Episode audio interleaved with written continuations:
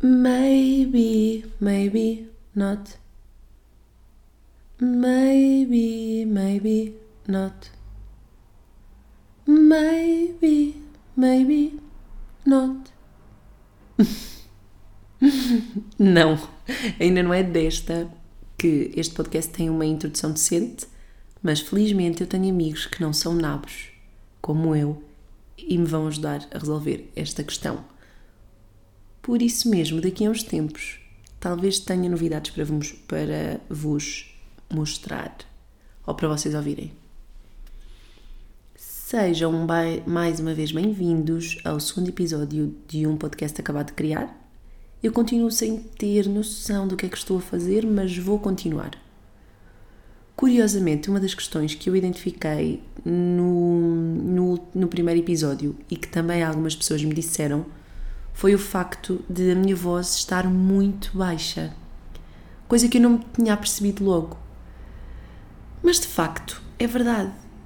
E a minha voz no dia a dia até é facilmente projetada.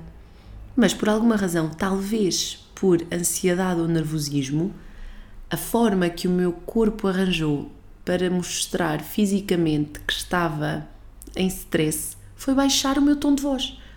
Portanto, eu hoje vou estar ainda mais consciente daquilo que estou a fazer, porque tenho de garantir que o nível de, de, de tom se mantém fiel àquele que eu uso normalmente no dia a dia.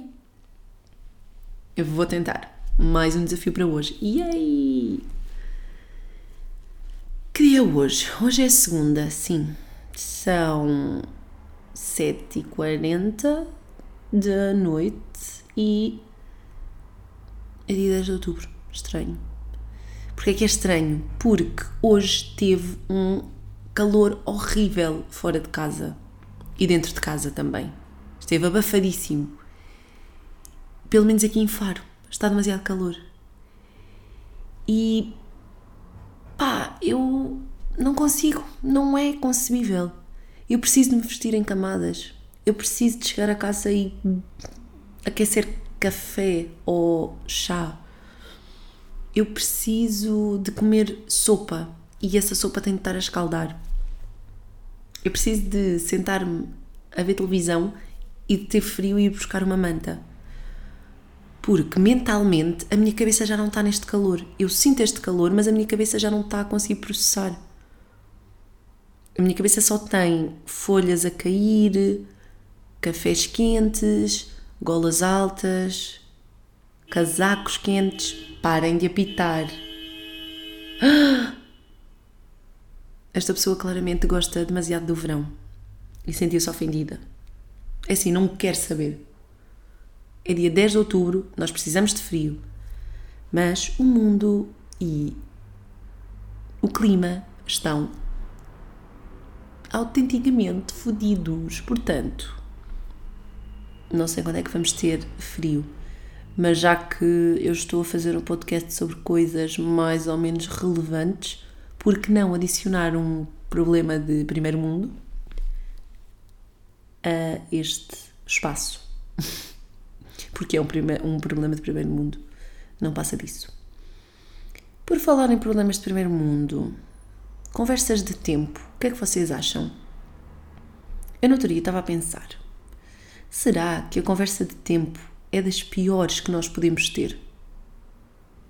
Porque imaginem, aquelas interações que surgem de forma infeliz com pessoas que nós nem queremos assim tanto falar, acaba por acontecer e por acaso cruzam-se olhares e ah, então, como é que estás? Está tudo bem? Sim, né, né, né. Estão a perceber?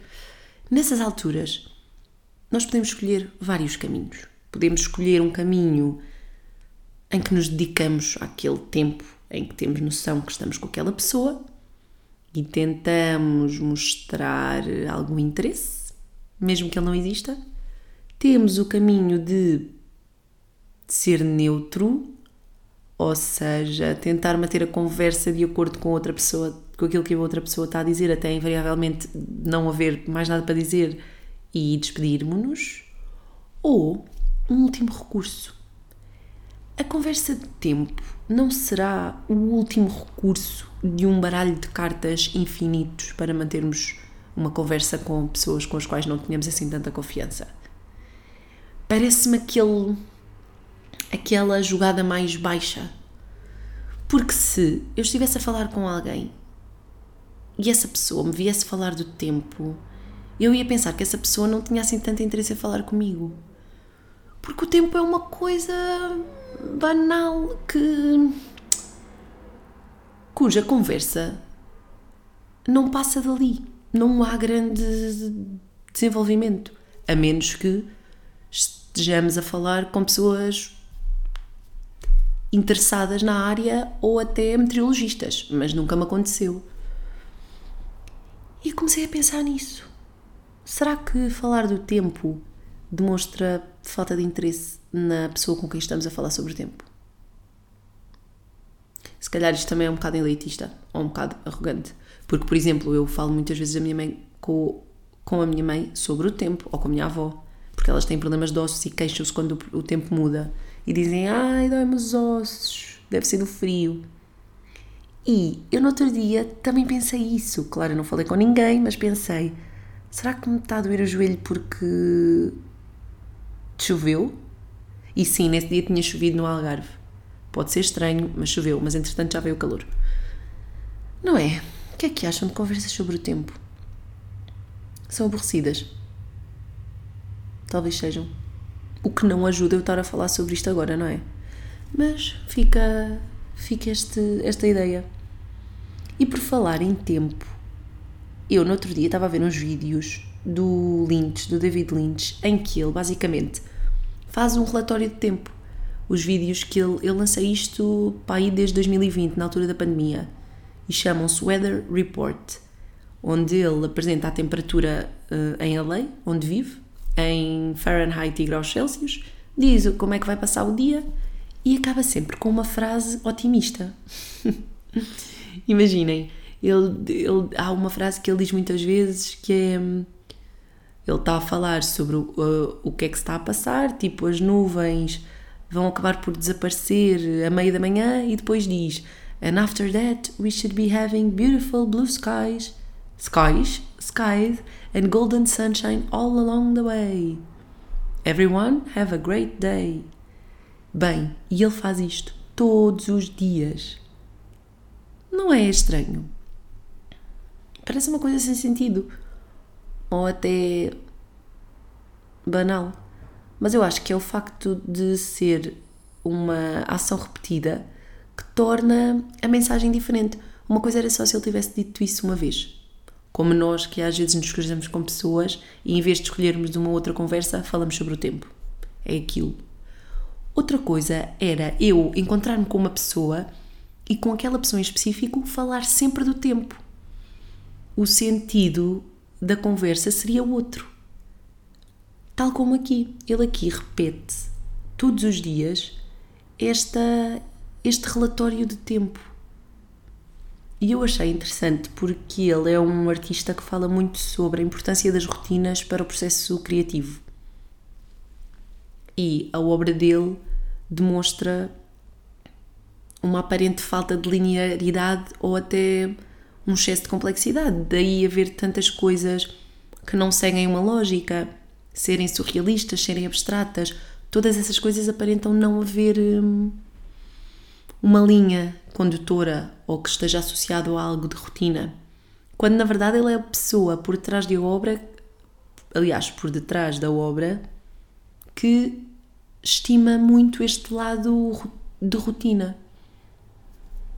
Uh, eu descobri recentemente que ele, por exemplo, durante sete anos seguidos, bebeu o mesmo milkshake às duas e meia da tarde num restaurante que acho que era o Bob's Big, Bob's Big Boy. Uh, ele fuma regularmente, consome café também regularmente, aconselha a prática de meditação e, de forma muito caricata, ele tem um vídeo onde fala sobre o consumo de quinoa, que também é algo que faz um, frequentemente. E nesse vídeo é, é uma espécie de mini doc sobre cozer, sobre a cozedura da quinoa. E é bem engraçado porque ele diz bem vezes quinoa, quinoa. Mas que de certa maneira todos estes pontos indicam que ele é um artista que preza muito as práticas de rotina, as práticas que são feitas de forma repetida. E acredita que as circunstâncias é das circunstâncias mais mundanas que muitas vezes nasce este hábito consistente que serve quase de estado meditativo e que estimula a criação de ideias criativas. Achei muito interessante e por acaso até falei um bocadinho disso na newsletter de domingo, se bem que num outro, uh, numa outra perspectiva. Eu sou uma pessoa diferente antes e depois de beber café. Eu sinto que o hábito de beber café é importante na minha vida porque marca uma mudança de estado. Não sei bem explicar. Isso também me acontece quando fumo.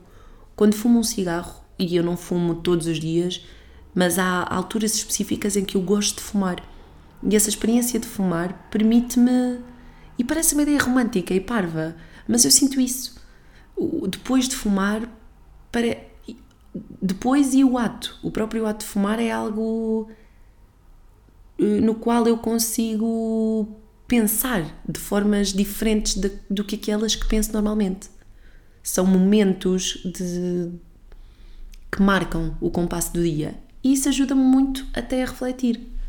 Portanto, identifiquei-me bastante com, com estes vídeos do Lynch, eu depois posso pôr para vocês verem, o que me faz pensar que se calhar a minha ideia sobre as conversas de tempo serem das piores conversas talvez nem seja verdade. Talvez se calhar possam ser vistas como algo mundano do qual nós podemos retirar alguma coisa. Não sei, sinceramente, isso nunca me aconteceu. Mas se alguma vez já tiverem tido conversas sobre o tempo, daquelas rápidas com pessoas que vá, não sendo estranhas, também não vos dizem muito. Se tiverem a retirar alguma coisa de bom, por favor digam-me, porque eu tenho de aprender como é que se faz. Sobre o que é que eu vos quero falar hoje? Ah, a seguir a ter lançado o primeiro episódio, além de eu ter percebido que havia um problema com a minha voz por causa da minha aparente ansiedade, uh, eu fiquei a sentir-me ansiosa de uma maneira estranha, como se parte de mim tivesse arrependida pelo facto de ter partilhado isto ou de ter começado a fazer isto. Primeiro porque assumi uma responsabilidade e eu quando assumo responsabilidades sinto muito aquele compromisso de não poder parar. Não quer dizer que, que queira parar ou que vá parar, mas a ideia de ter começado algo faz com que muitas vezes eu sinta que tenha de me dedicar sempre e que a dedicação tem de ser a mesma. Invariavelmente vai haver fases, ou pode haver fases, tal como eu faço com a newsletter, em que eu não tenho o que vos dizer que possa ser relevante ou interessante. Mas na verdade, o facto de não ter também pode ser um, um bom tópico de conversa. Mas o que eu quero dizer é que, além dessa responsabilidade, que também me deixa um bocadinho ansiosa, o facto de eu saber que eu que iam haver pessoas a ouvir a minha voz a falar sobre coisas é estranho. Primeiro, porque não tenho o hábito de partilhar o que penso com toda a gente, à exceção dos meus amigos ou família. Segundo, porque o próprio ato de ouvir a minha voz é uma experiência super estranha, super, super estranha. Uh, o meu tom de voz é. Eu não consigo associar o meu tom de voz ao tom de, do meu pensamento interior e da minha pessoa. Provavelmente porque também nunca tive de fazer nada que implicasse utilizar a minha voz como meio de comunicação, a não ser quando estou a falar no dia a dia ou com pessoas, e aí faz todo sentido porque a minha voz não está a ser mediada por nada. Aqui eu estou a ouvir a minha voz, mas essa voz vem de outro corpo que não o meu. Portanto, eu também estou nesta fase de associar a voz que ouço à minha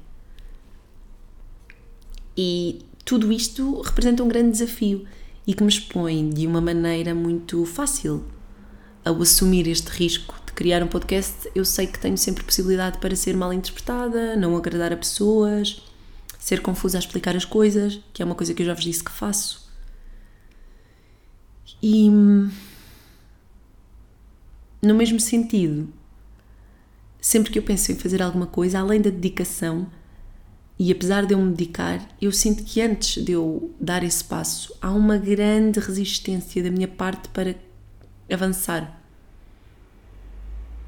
Hum, talvez porque eu tenho esta coisa de sempre que fizer alguma, algo, esse, essa coisa tem de ser perfeita ou tem de ser imune à crítica. Coisas que representam a minha o meu, um dos meus maiores medos, que é calculo, tal como de muitas pessoas, este medo da rejeição, de fazer coisas e, e ser. Eh, epá. Podem-se calar motas. Aqui passam bem motas. Motas que fazem sons bons, motas que fazem sons péssimos, tipo esta. É o que é. Uh, mas sim, esse, este medo de ser, hum, de ser rejeitada. E daí tudo aquilo que eu, que eu faço eu tento controlar de uma maneira quase hum, metódica para que nada falhe. O que é parvo. Porque eu, eu sei disto, é precisamente da falha e da crítica e do erro que hum, as coisas mais bonitas se criam e se constroem. A, a proximidade, a intimidade, a discussão. Se eu, porventura, falhar ou houver alguém que tem algo a dizer-me, alguma crítica a fazer sobre algo que eu disse, e também depende do fundo dessa, dessa crítica e dessa pessoa, a partida será sempre bom, a menos que seja tóxico. Aí é do género adeus, não quero saber. Que eu também sei que acho que consigo fazer isso, porque sou uma pessoa consciente e sei mais ou menos as ideias que tenho. Não tenho ideias só por ter, tenho ideias porque penso sobre elas. Um, mas sim, no fundo estou a desabafar sobre este sentimento que eu tive e sobre este processo de me inteirar de uma nova forma de comunicar. Que apesar de estar a ser um, desafiante, também me deixa muito feliz. Espero, espero que também, também gostem de me ouvir. Porque na minha cabeça eu penso, se eu estiver dependente deste cenário de ter coisas perfeitas ou coisas, imune falha, coisas imunes à falha, uh, que é reali realisticamente improvável, eu nunca vou fazer nada. Eu podia até assumir que não são e podia assumir que estava tudo bem, mas é mentira. Eu tenho medo da rejeição e estou a trabalhar sobre isso. Porque eu gostava de, num, num ponto da minha vida, estar-me completamente a cagar, ou vá, completamente não, mas quase completamente a cagar para aquilo que os outros pensam, porque isso também nos deve dar muita liberdade. Eu às vezes gostava de ter mais lata, às vezes gostava de ter menos noção. Porque eu sei que às vezes este excesso de zelo e de hum, atenção e até às vezes de, daquilo que eu acho ser o bom senso me impedem simplesmente de fazer coisas e de assumi-las. Por isso é isso. Espero sei lá, espero que daqui a uns tempos eu volte a ouvir-me e consiga identificar-me ainda mais. É isso que eu quero. Tal como aconteceu na newsletter, quando eu comecei a escrever, eu estava à procura do meu tom. E eu sinto que agora também estou a tentar fazer isso aos bocadinhos. Ainda só vamos no segundo episódio, calma. Mas pronto, agora que o rescaldo está feito, vamos lá falar sobre aquilo que me trouxe realmente aqui e sobre aquilo que eu vos quero falar. Há uns dias eu vi os primeiros episódios de uma série chamada The Rehearsal, ou o ensaio em português, e esta série está na HBO Max e foi criada pelo hum, humorista, comediante, penso que ele é australiano ou canadiano. Não, acho que é canadiano, Nathan Fielder. E a série aponta para uma experiência social que está envolta num, num enredo que se divide entre o género documental e o, e o lado mais humorístico. O que ele defende é que a vida podia ser mais simples e tolerável se fôssemos capazes de ensaiar os resultados possíveis de um determinado cenário antes de ele acontecer. E o que é que ele faz?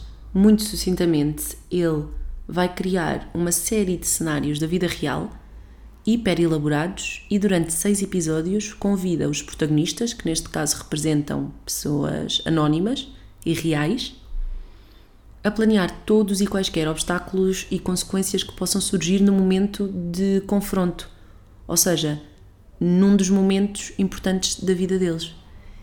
E apesar de numa primeira fase eu ter eh, ficado com a ideia de que seria uma série puramente satírica e humorística, a verdade é que é bastante profunda e até filosófica. E assim que eu vi o primeiro episódio pensei, epá, isto é estranho. E, e comecei a pensar sobre isso e também sobre algumas características que fazem parte da minha identidade e sobre as quais eu passei a refletir mais.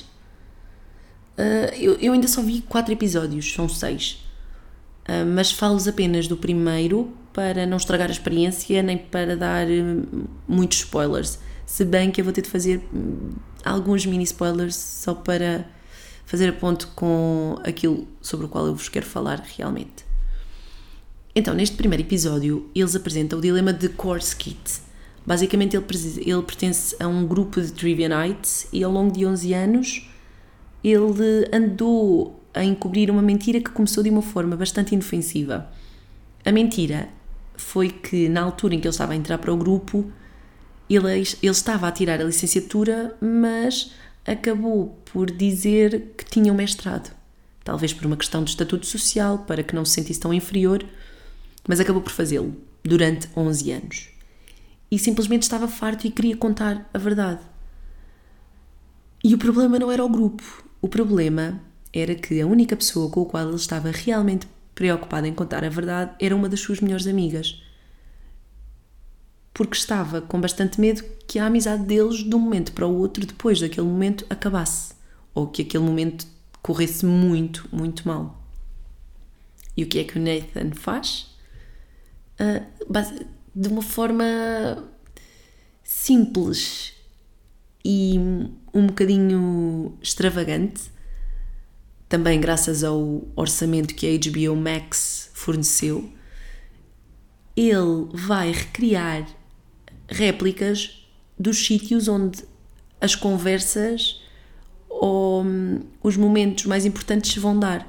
No caso de Core, eles fazem uma réplica do bar onde ele se vai encontrar com a amiga, onde vão ter a tal conversa. Mas quando eu digo recriar é de uma forma o mais meticulosa possível, desde o tamanho do bar, ao número de cadeiras, aos rasgões nos estofos das cadeiras, às especiarias que estão no balcão, ou até mesmo tipo um detalhe do balão que está preso no teto e depois é replicado para, uh, neste caso, o bar. Além disto, outra das características da série é que eles contratam atores e atrizes para fazer de figurantes. Mas não só. No caso de Core, por exemplo, eles contratam uma atriz que é muito uh, parecida à amiga dele e que vai conseguir mimetizar quase na perfeição, segundo Core, os gestos, os trejeitos e a personalidade dessa mesma amiga, para que Core consiga ensaiar de forma uh, repetida a mesma ação até poder ter controlo sobre grande parte das coisas que vão acontecer naquele momento, inclusive da conversa.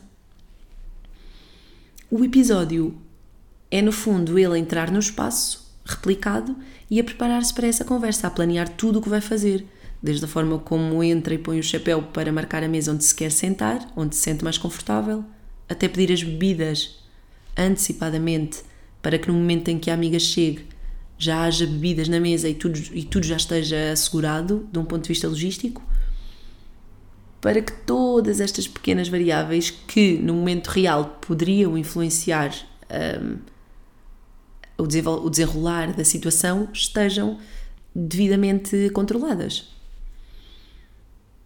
A cena é ao longo do episódio eu estava a achar tudo super surrealista e uma experiência até uh, esquizofrénica, porque o Nathan tem sempre uma postura muito monocórdica, é bastante distante a falar com as pessoas, até parece um bocadinho socially awkward. E, e ao mesmo tempo que eu achei isto estranho, também achei real, porque no dia a dia nós também às vezes temos essas interações estranhas, onde não conseguimos falar com as pessoas porque há uma grande conversa para ser feita, mas que nenhuma das, das partes consegue uh, começar. E, pensando bem, nós temos muita dificuldade em ter essas conversas. E vamos adiando.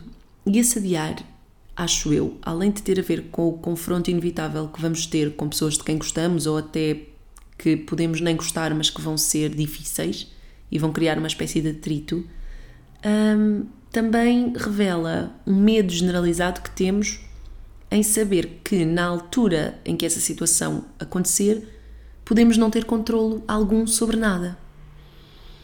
E a nossa vida é isso mesmo. Nós passamos grande parte do tempo a achar que temos certezas e quase toda a nossa vida está hum, fora do nosso controlo. Mas nestes momentos específicos das conversas importantes e dos confrontos inevitáveis, qualquer pequenina variável pode sair do nosso controlo e nessas alturas, se nós não estivermos preparados ou pelo menos conscientes de que isso pode realmente acontecer, o resultado pode não ser o melhor. Podemos não agir da melhor maneira, aquilo que dizemos ou que queremos dizer, pá, pode ser de outra forma, pior ou melhor, mas de outra forma que não aquela que nós sentimos. E calculo que vocês também o citam.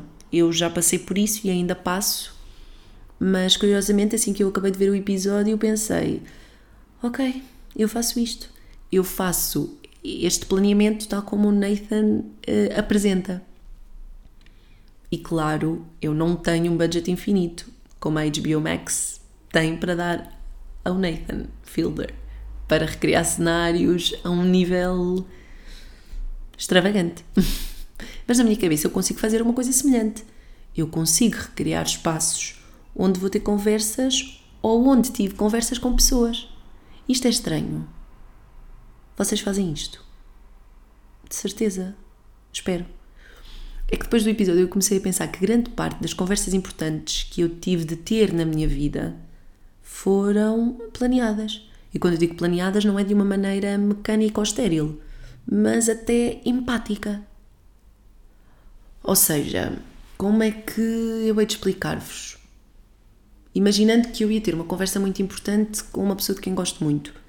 Eu sabia que era inevitável e que isso ia acontecer. Eu não ia simplesmente chegar ao pé da pessoa e falar.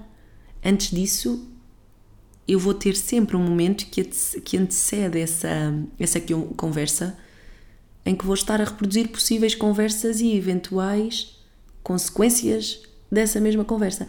Seja uma reação positiva, seja uma reação negativa ou neutra e a seguir a ter definido essa sequência de possibilidades, ainda desenho a minha própria reação à eventual reação do outro. E é bem fixe, quer dizer, também pode ser estranho, de certa forma, mas na série o Nathan anda com um suporte para o computador, tipo aquelas cenas que transportam bebés, mas para o Mac.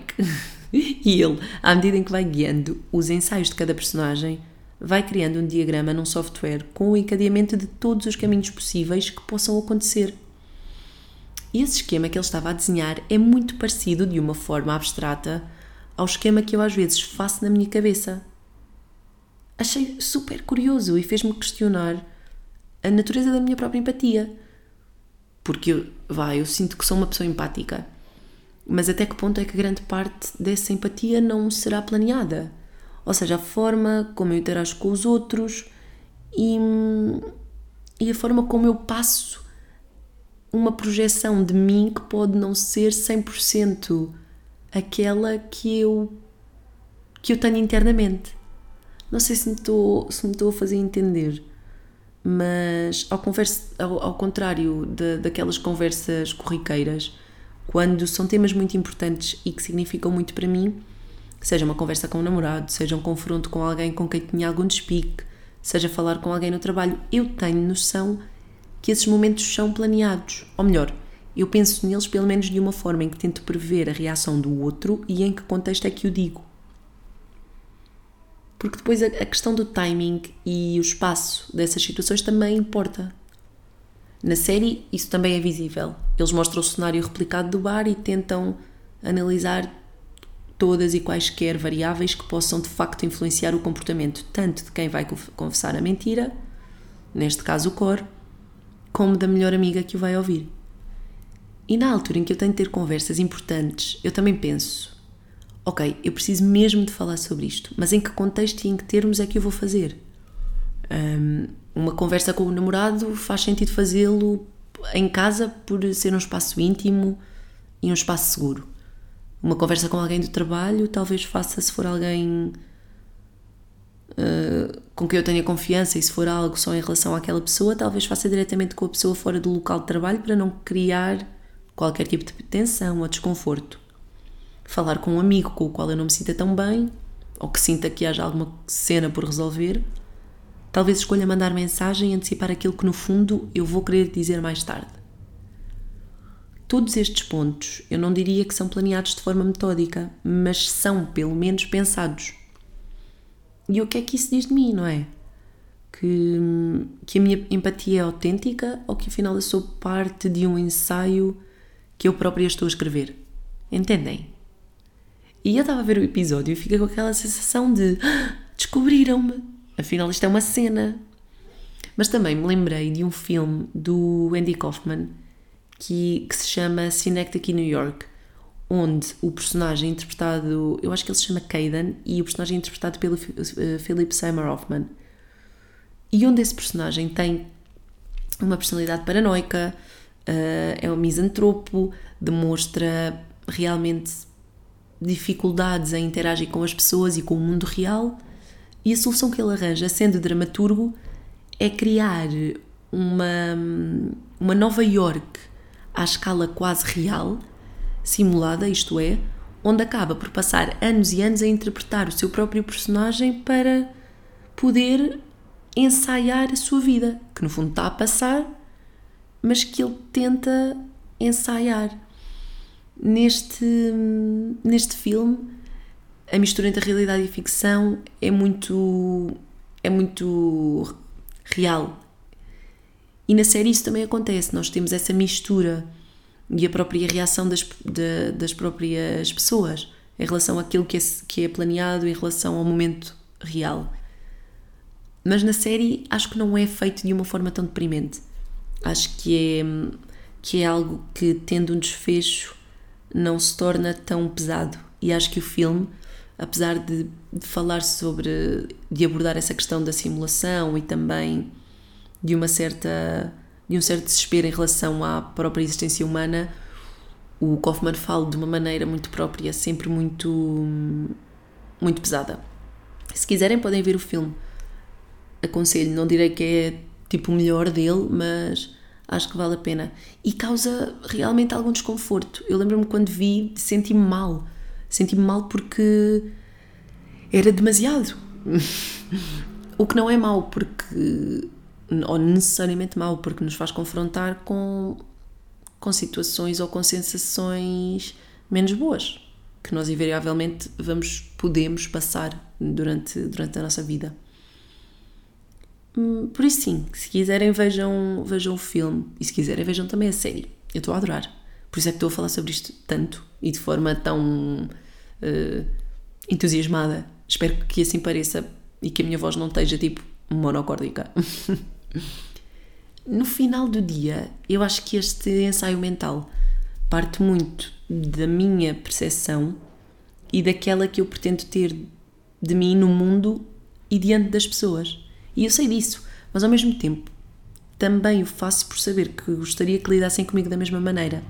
Ou seja, que tal como eu, que faço este quase trabalho de casa, de pensar com quem vou falar e que tipo de conversa vou ter, também gostaria que houvesse essa, hum, esse esforço ou essa consciência do outro lado.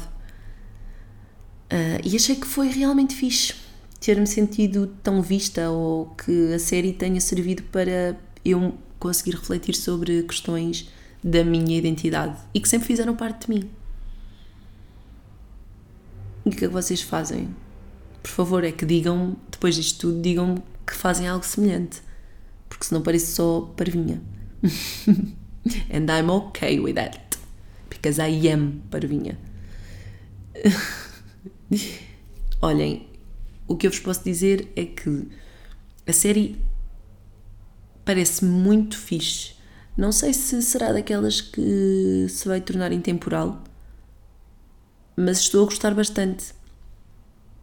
Acho que a série também já foi alvo de críticas, porque hum, acaba por, sei lá, não é romantizar, mas dar muito ênfase ao lado mais estéril ou aparentemente fabricado, quase de reality show nas nossas vidas.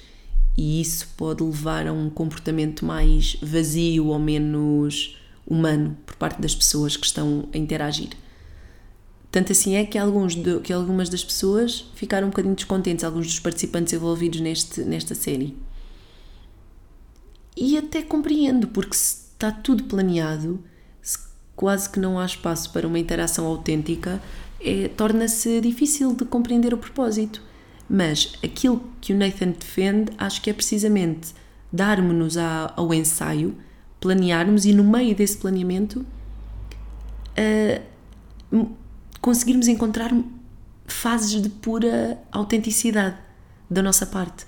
E é como se nos agarrássemos a essa versão de nós mesmos que, no meio de tantos ensaios, essa nos possa encaminhar para um momento mais tranquilo. Outra ambulância.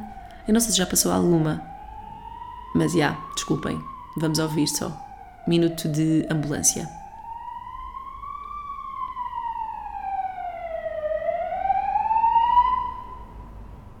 Já acabou?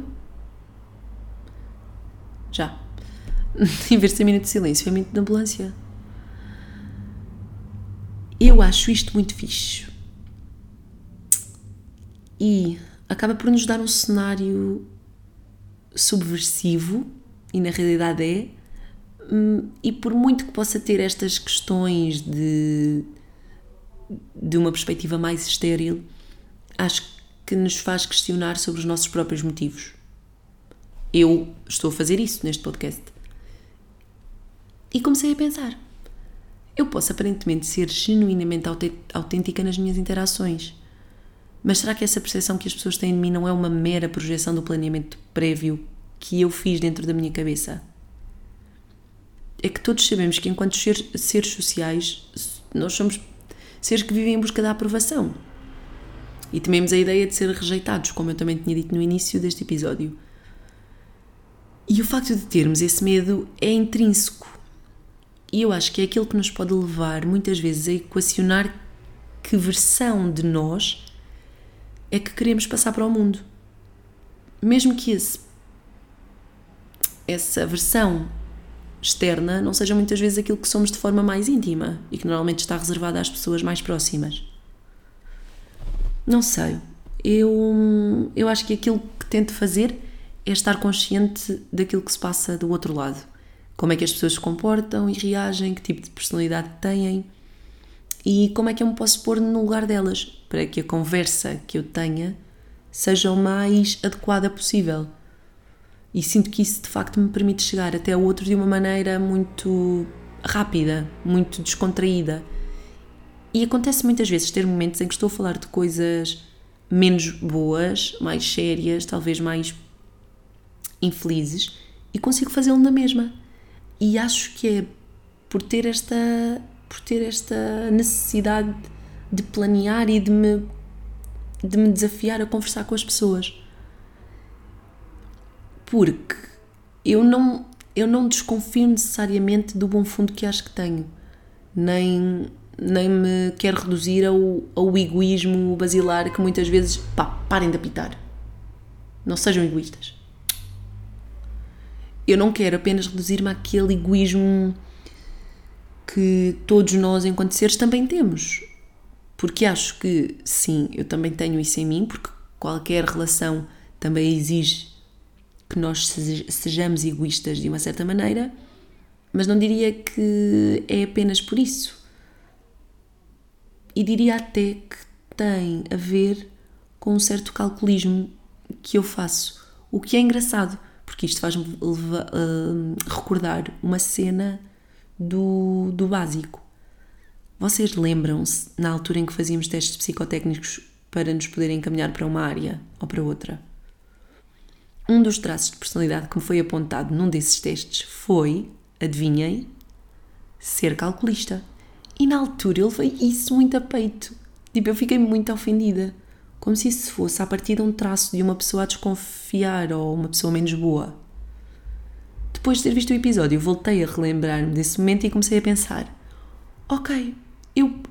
Se calhar esse teste, que vale o que vale, apontou que um dos meus traços seria o calculismo, mas isso pode não ser mau, não é?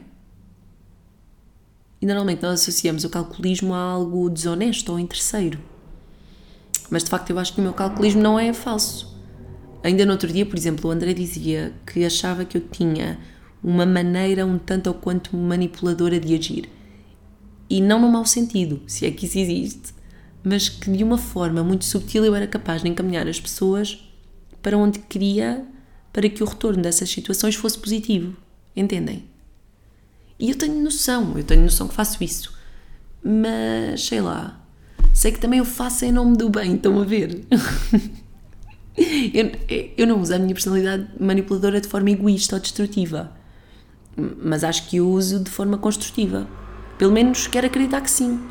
Claro que há vezes em que eu pendo mais para o lado mimado, eh, tal como quando eu era pequena fazia isso, em que recorria a, esta, a este meu lado para retirar proveito disso sem que seja um proveito para todas as pessoas, mais para mim.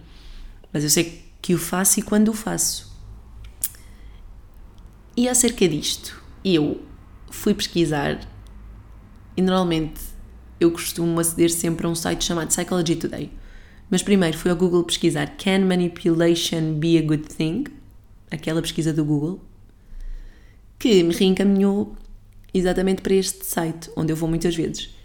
E o artigo para o qual eu fui reencaminhada era sobre uh, um psicólogo que falava sobre a existência ou sobre estudos que falavam sobre a manipulação positiva.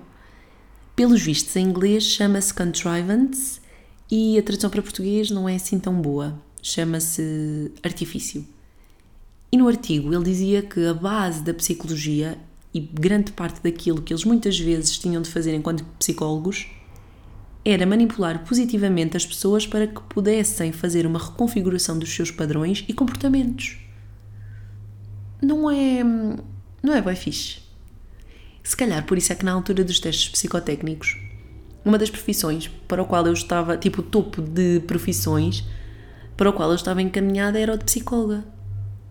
É bom agir agora pensar nisso e pensar em todos estes pequeninos momentos da minha vida que vão sempre. Que acabam sempre por fazer sentido. E atenção, eu tenho noção de que esta manipulação positiva, tal como no artigo ele diz, requer um sentido muito forte de autodisciplina de saber como controlar as minhas emoções, de ser paciente. E eu faço, e sei que o faço, e normalmente o retorno é sempre muito bom porque eu chego sempre a situações boas, não só para mim, mas para os outros. Quer isso dizer que eu recebo uma palavra de afeto, uma confissão, um pedido de desculpas, mas que o outro lado também se sinta suficientemente à vontade para falar comigo, para desabafar, e eu adoro isso, adoro mesmo. No, eu agora vou-vos dar um exemplo que se passou ontem. Ontem estavam a tocar a campainha e eu estava a fazer exercício. Pai, tocaram tanto que eu parei e fui atender. Ainda por cima estava toda transpirada, estava péssima. E era uma senhora a dizer que tinha uma encomenda para a minha vizinha, mas que ela tinha o telemóvel desligado e aparentemente não estava em casa. Como boa vizinha que sou, ou que espero vir a ser, eu disse logo: que se a senhora quisesse podia subir, eu abri-lhe a porta e ela tentava tocar a campainha. E assim fez. Uh, mas ela depois, eu estava tipo a ver da, daquela janelinha da porta, ela depois tocou e ninguém abriu. E só dizia: Ah, pois agora não sei qual porta é, não sei quem é. E eu abri a porta e disse: Ah, então ela não está em casa. E ela: Pois não, não está, e agora eu queria lhe entregar a encomenda, isto é chato. E eu pensei, não, pronto, vais aceitar. E disse-lhe, olha, mas não se preocupe, pode deixar aqui a encomenda. Eu fico com ela e depois quando a minha vizinha chegar eu entrego-lhe. E ela disse, ai, muito obrigada, muito obrigada. E depois ainda disse, ai filha, estás mesmo toda transpirada. E eu, hum, sim, sim. Pronto, ela vazou. Assim que eu fechei a porta, eu fiz isto inconscientemente, juro-vos. Eu pensei, ok, agora a ideia que a minha vizinha vai ter de mim vai ser boa, porque na verdade eu não tenho relação com, com os meus vizinhos, não falamos praticamente. E houve uma última vez em que nós nos cruzamos, quer dizer, eu estava a entrar no prédio e ela estava sentada no carro à frente do prédio. E eu sabia que era ela. Eu não sei se ela sabia que era eu e se me viu. Pá, mas deve ter sentido alguém entrar e deve ter visto que era eu. E eu não lhe disse nada. É que depois eu sou parva nestas cenas e eu às vezes não sei como agir. Nestas mini, mini interações. Eu não consigo. É estranho. Eu prefiro estar a falar uma hora com uma pessoa do que estes mini momentos eu fico bué, à toa. O que é que eu decidi fazer? Vou entrar para o prédio porque ia ser estranho eu estar a olhar para a janela do carro e dizer Olá, então, tudo bem? Quando nós nem falamos. Isto para voltar àquilo que eu pensei quando recebi a encomenda. Fiquei com a encomenda e pensei, ok, agora talvez eu consiga equilibrar as coisas e a minha vizinha pode ficar com uma versão diferente de mim. Era bem engraçado que ela tivesse a ouvir isto do outro lado.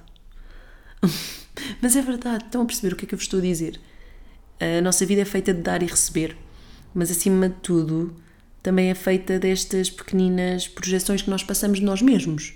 E eu sei que sou uma pessoa boa, eu sei que tenho um bom fundo, mas eu gosto que as pessoas pensem boas coisas de mim e não têm de pensar, ai, que pessoa perfeita, porque eu não sou, e eu sou a primeira pessoa a assumir que não sou perfeita, que tenho muitas falhas e este podcast é a prova disso mesmo. Mas, num certo sentido, eu gosto de ter controle sobre a perspectiva que as outras pessoas podem ter.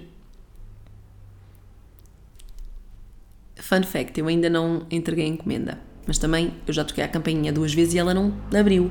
Portanto, eu suponho que não esteja. Quando estiver, eu tenho a certeza que ela depois vai receber a encomenda e vai dizer, ou devo comentar com o namorado: Já viste, temos uma vizinha bem fixe. Ela ficou com a encomenda, abriu a porta, recebeu e uma coisa que me ia dar é trabalho, agora já não vai dar porque ela foi super fixe. eu sou doente, não sou. Não, eu pensei nisto, mas eu não pensei logo nisto de uma forma má. Eu pensei nisto de uma forma boa até. Pensei, olha que fixe. Vou, vou fazer uma cena que não me custou e que vai poder fazer com que a minha, a minha vizinha tenha uma boa imagem de mim. Imagem, uma boa imagem de mim. Eu tenho noção que faço isto, mas também sei que eu faço em nome do bem. E eu sei que isto não é propriamente manipulação, é mais ajustar mini detalhes que podem acabar por influenciar a ideia que os outros têm de mim, neste caso a minha vizinha. Se calhar. Hum, se calhar está tudo ok. Eu estou só a levantar estas questões porque vi a série, atenção.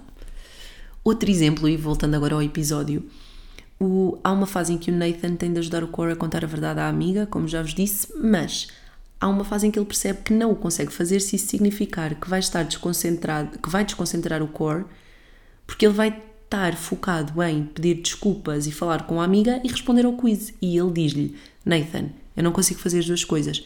Eu não consigo perder no quiz e não consigo concentrar-me a falar com a minha amiga enquanto estou a responder ao quiz. Pai, gerou-se ali uma, um grande problema. E o que é que o Nathan pensou como solução? O que ele fez foi descobrir as soluções do quiz atempadamente e, ao longo dos ensaios com o core, vai partilhando de forma subtil as respostas. Sem que ele saiba, o Nathan acaba por manipular as regras do jogo e dar-lhe as soluções para que depois, no momento da conversa com a amiga, o core consiga, de forma inconsciente, responder ao quiz já sabendo das respostas. Veem? E é isto que eu estou a dizer é em nome do bem. Há um lado também engraçado que o Nathan faz, que é aquilo que eu também estou a fazer agora, é refletir sobre a nossa hum, necessidade, digamos assim, de recorrer a atalhos, às vezes para resolver hum, momentos importantes da nossa vida. E ele na série faz isso. Ele debate-se com a ideia de ser a pessoa que arranja estas mini hum, projeções, estes mini atalhos para resolver uh, situações. E eu sei que também me cabe a mim fazer essa, esse exercício de perceber se eu tenho estas características e se me podem ajudar a criar pontes e a chegar às outras pessoas ou se acabam por criar um fosso entre mim e o outro. Na verdade, eu acho que isso não acontece. E apesar da idade que tenho, eu sinto que aquilo que tenho feito ao longo do tempo é, é construir de forma duradoura relações que prezo e falar abertamente sobre as coisas. Mas esta série veio de facto fazer-me refletir outra vez sobre estes meus traços de personalidade. Agora, será que o ser manipuladora, calculista e planear os momentos mais importantes da minha vida reflete um, um, um traço apenas da minha identidade ou diz mais de mim do que aquilo que eu não sei? É que de certeza que há coisas em mim que eu ainda não descobri.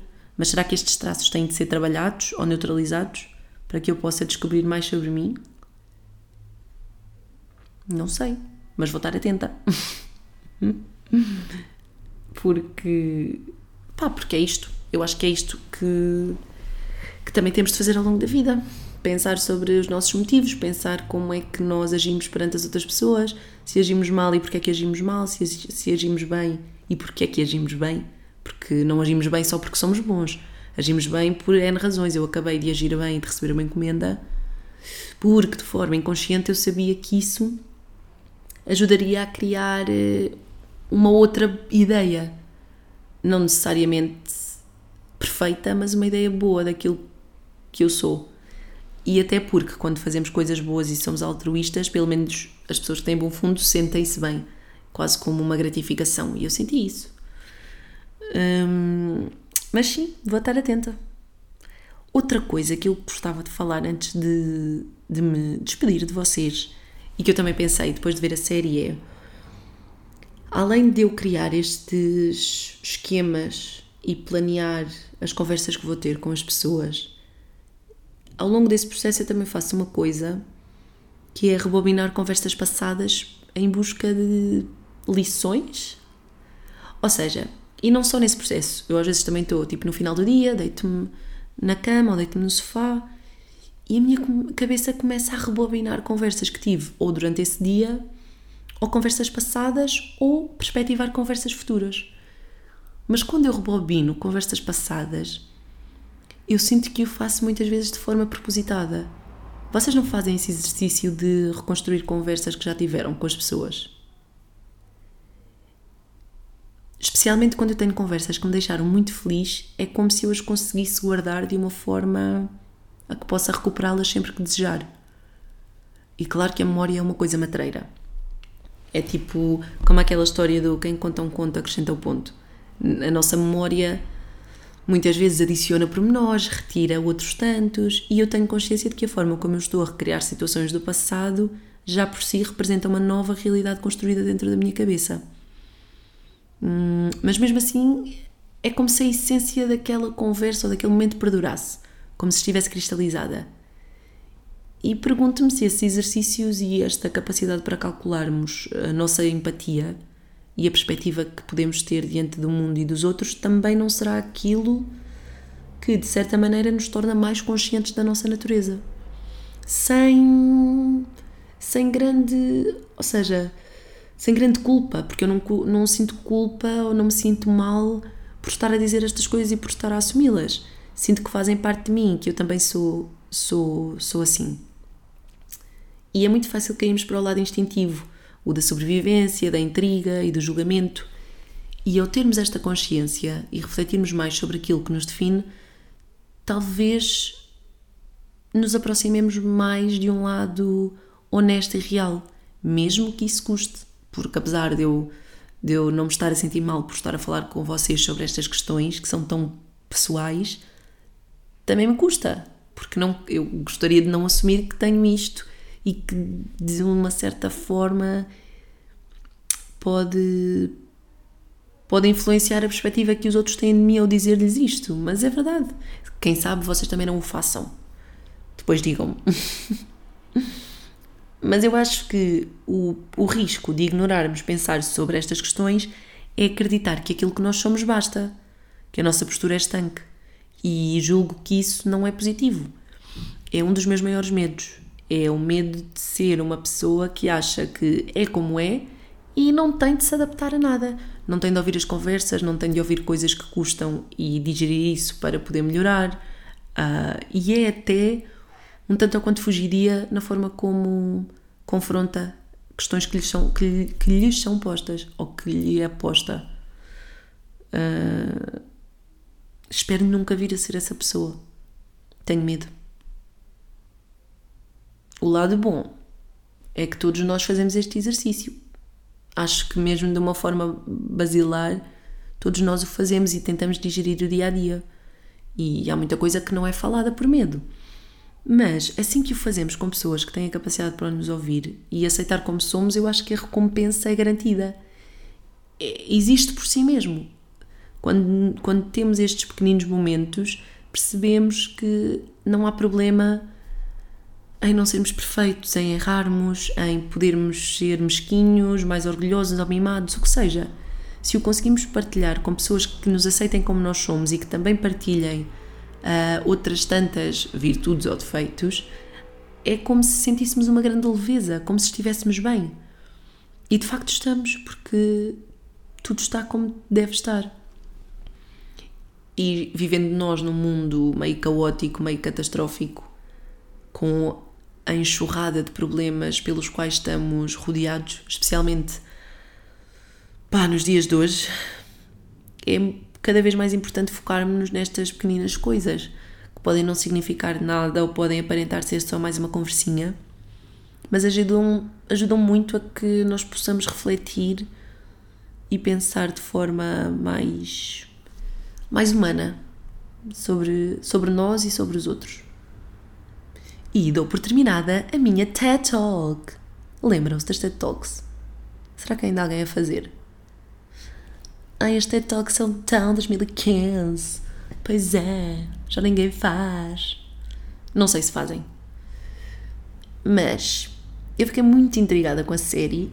Ainda estou a refletir sobre estas questões que me definem, ou que talvez possam não me definir, não sei. Hum, se chegaram até aqui, estou chocada, mas muito obrigada. Eu vou continuar a ver a série. Uh, já foi renovada para uma segunda season, portanto, à partida também irei ver os outros. Se tiver coisas interessantes para dizer e se tiver outras crises que me levaram a pensar sobre isto, assim o farei. Ou na newsletter ou no, no podcast.